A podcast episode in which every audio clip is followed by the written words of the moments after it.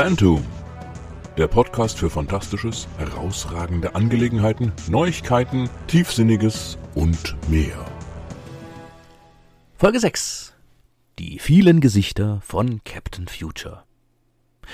Nun mag der eine oder die andere sagen, Moment, den Titel, den kenne ich. Gab's das nicht schon mal beim fantastischen Projekt? So auf dem YouTube-Kanal? Genau der gleiche Titel, der gleiche Inhalt? Was ist denn das? Ja, tatsächlich. Und wer den Kanal auf YouTube vom Fantastischen Projekt so ein bisschen anguckt, der wird feststellen, dass, naja, die Videos von Captain Future, also die alten Videos, die sind weg. Die sind nicht gesperrt worden oder irgendwas, ich habe sie gelöscht. Und zwar, um eine unangenehme Situation zuvorzukommen, von der ich nicht weiß, ob sie mich betroffen hätte. Ähm, und zwar ist es so, dass eine japanische Anime-Firma, die eigentlich Pokémon, äh, also die Serie Pokémon produziert, ähm, die ist auf die Idee gekommen, dieses Copyright-Meldesystem von YouTube zu umgehen und den YouTubern, die Ausschnitte aus deren Produktionen verwenden, ähm, ziemlich übel zuzusetzen, indem man nämlich in Japan tatsächlich ähm, einen Strafbefehl beantragt, ähm, der dann an YouTube weitergereicht wird und YouTube reicht den seinerseits weiter und es gibt, äh, wenn ihr das mal sucht, ein Video von einem englischen YouTuber namens Suede, der ich weiß nicht wie viele Folgen äh, seines Pokémon Journeys, also die Pokémon-Episoden in, in ähm, chronologisch richtiger Reihenfolge äh, ja rezensiert und so ein bisschen parodiert hat. Und der hat diesen Strafbefehl bekommen und die Konsequenz ist, dadurch wird dieses ganze System, das YouTube aufgebaut hat, umgangen. Normalerweise ist es so, dass also die Firma sagt, hey, das ist mein Ausschnitt und ich möchte nicht, dass der gezeigt wird und kann das Video dann sperren lassen. dann kann man da Widerspruch einlegen und sagen, ähm, jetzt in den USA zum Beispiel, hey, das ist Fair Use, was ich hier mache. Äh, die haben ja dieses Fair Use System oder ein Zitat oder wie auch immer. Und ähm, in vielen Fällen war es dann wohl so, dass das Video dann wieder freigegeben wurde. Und jetzt haben sie halt dieses System entdeckt. YouTube kann dagegen nichts machen, beziehungsweise sie könnten schon, also sie wollen es halt nicht, weil sie genau wissen, wenn sie sich damit einschalten, dann machen sie sich angreifbar und das wollen sie wohl nicht, weil YouTube ähm, ja immer gern, äh, ja, das klingt jetzt äh, despektierlich, ist vielleicht auch so gemeint, aber YouTube zieht ja gerne mal den Schwanz ein, wenn es heiß wird. Ähm, ja, und Jetzt ist es so, Swede zum Beispiel, der sieht der Löschung seines Kanals entgegen und er kann nichts dagegen machen. Also ähm, diese Strafe, die er da bezahlen muss, die ist, ja, äh, wie hat er selber gesagt, zu hoch, äh, ähm, um sie zu ignorieren und zu, zu niedrig, um ähm, ein richtiges Gerichtsverfahren anzustrengen. Also es sind ungefähr 700 Dollar. Aber das Problem ist, dass er äh, so ein ähm, ja so, so einen Beschluss unterschreiben muss und in dem Beschluss erkennt er an, dass er eine Urheberrechtsverletzung begangen hat. Und damit ist sein Kanal weg. Wenn er das Ganze nicht bezahlt, ist sein Kanal ebenfalls weg. Und ähm, er darf nicht mehr nach Japan einreisen, weil, äh, wenn er natürlich so einen Strafbefehl nicht bezahlt, dann ähm, würde er, wenn er jetzt in Japan einreisen würde, äh, an der Grenze festgehalten werden, bis er das getan hat. Also wäre Japan für ihn außen vor. Und äh, Swade sagt, naja, das äh, hätte er schon ganz gern getan noch in seinem Leben. Tja, das heißt, ähm, innerhalb von drei Monaten wird es wohl so sein, dass sein Kanal futsch ist. Und das wollte ich vermeiden. Und es bietet mir auch so ein bisschen die Gelegenheit, ähm, die Geschichte von Captain Future nochmal so ein bisschen aufzurollen. Ich habe ja jetzt ähm, hier für den Podcast bereits ähm, diese neue Saga von Captain Future, also den ersten Roman zumindest, der bei Golconda erschienen ist, rezensiert. Ja, und jetzt fangen wir halt nochmal von vorne an. Das heißt, äh, wir machen es jetzt hier im Podcast oder ich mache es hier im Podcast.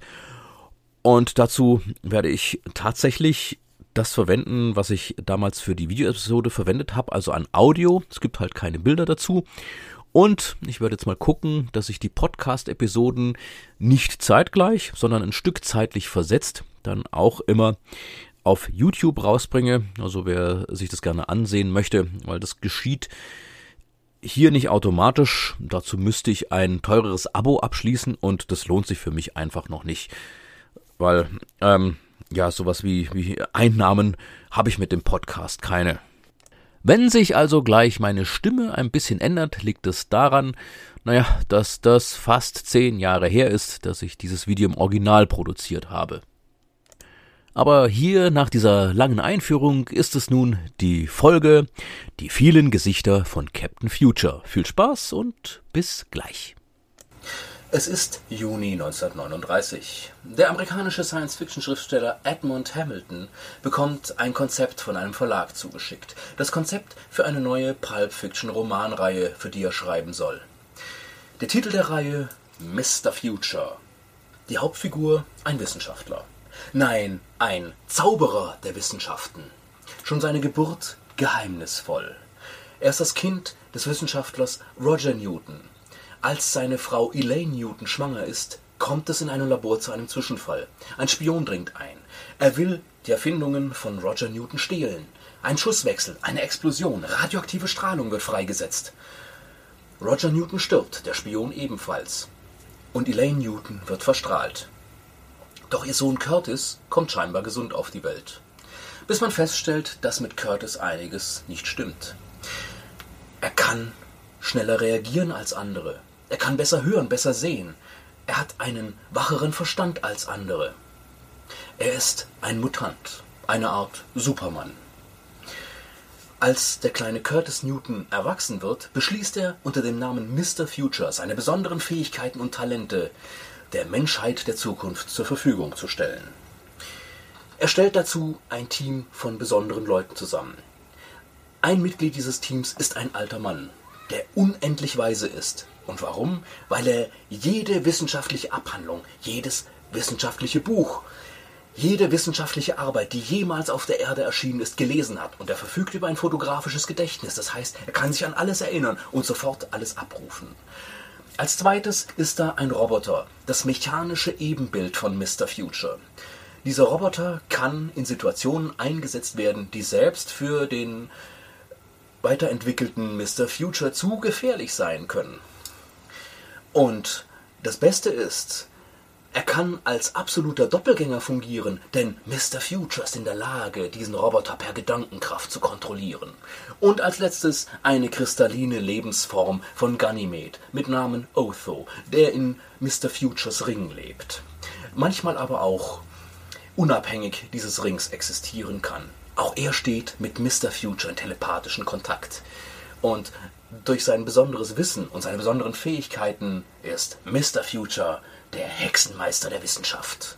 Wow. Edmund Hamilton gefiel das Konzept in dieser Art und Weise gar nicht. Und persönlich machte er sich auf den Weg nach New York, um die Verleger davon zu überzeugen, das Konzept hier und da ein bisschen auszubessern.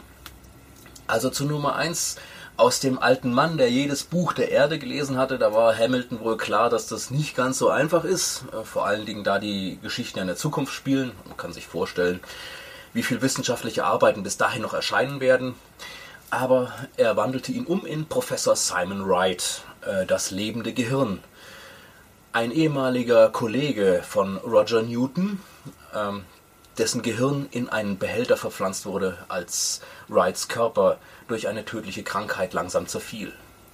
Durch besondere Rezeptoren kann er hören, kann er sehen und er kann sich verständlich machen. Er ist das lebende Gehirn. Ja, der Roboter, der eigentlich ein Ebenbild von Mr. Future sein sollte, wurde zu einem zwei Meter großen Stahlkoloss, Greg, der unabhängig denken kann. Eine künstliche Intelligenz, eine künstliche Lebensform. Und zu einer künstlichen Lebensform wurde auch das dritte Mitglied der Future Man, wie sie auch heißen. Otho wurde von einer kristallinen Lebensform zu einem Androiden. Ein Androide, der seine künstliche Haut weich machen kann und verformen kann, sodass er jede Gestalt annehmen kann, die er möchte. Als Edmund Hamilton bereits dabei war, den ersten Roman dieser Reihe zu schreiben, ja, bekam er aus New York die letzte Änderung mitgeteilt. Die einzige Änderung am Konzept, die tatsächlich von den Verlegern stammten. Diese hatten nämlich beschlossen, die neue Reihe nicht Mr. Future zu nennen, sondern Captain Future. Und unter diesem Namen kennt man ihn noch heute. Edmund Hamilton hat außerdem dazu noch den Hintergrund von Captain Future etwas abgewandelt, sodass die ganze Sache mit den Strahlen und der Mutation ganz fallen gelassen wurde. Als der Verbrecher Victor Corvo das Labor von Roger Newton überfällt, ist Curtis Newton bereits geboren.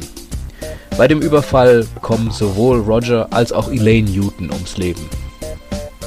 Curtis Newton ist nun kein Mutant mehr, sondern ein ganz normaler Mensch mit einer tragischen Hintergrundgeschichte. Frühjahr 1940 erscheint nun der erste Roman der Reihe The Space Emperor. Insgesamt werden es 20 Romane und sieben Kurzgeschichten. Die Romane erscheinen zwischen 1940 und 1946, die Kurzgeschichten in den Jahren 1950 und 51.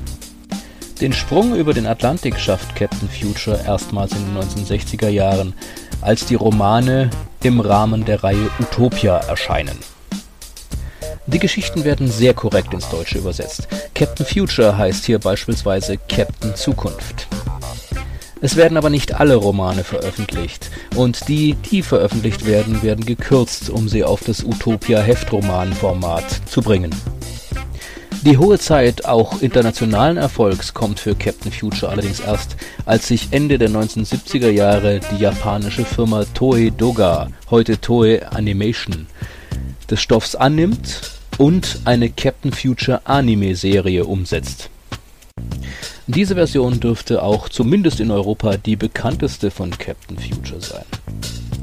Doch was blieb vom Originalkonzept übrig? Werfen wir mal einen Blick auf die Figuren. Captain Future wird als rothaariger Erdenmensch beschrieben, was er auch geblieben ist. Dass seine Frisur anders aussieht, ist nur dem Zeitgeist geschuldet. Es sind eben die 70er Jahre. Sein Anzug hat sich allerdings stark gewandelt. Während in den Romanen einen Overall aus einem Spezialstoff trägt, hat er in der Anime-Serie ja eine richtige Rüstung an. Außerdem wurde sein Erkennungszeichen ein Ring, auf dem die Kreisbahnen der Planeten des Sonnensystems aufgezeichnet sind, in der Anime-Serie zu einer Uhr. Und was noch auffällt, zumindest in der deutschen Version, seine Kameraden reden ihn nie mit seinem richtigen Namen an, Kurt oder Curtis. Im Roman machen sie das andauernd. Und in der deutschen Fassung des Animes erfahren wir erstmal auch nichts von Captain Futures Hintergrundgeschichte. Erst in der Geschichte um den Magier von Mars erfahren wir nebenher, dass besagter Magier der Sohn des Mörders von Captain Futures Eltern ist. Professor Simon Wrights Aussehen wurde gegenüber den Romanen etwas modernisiert.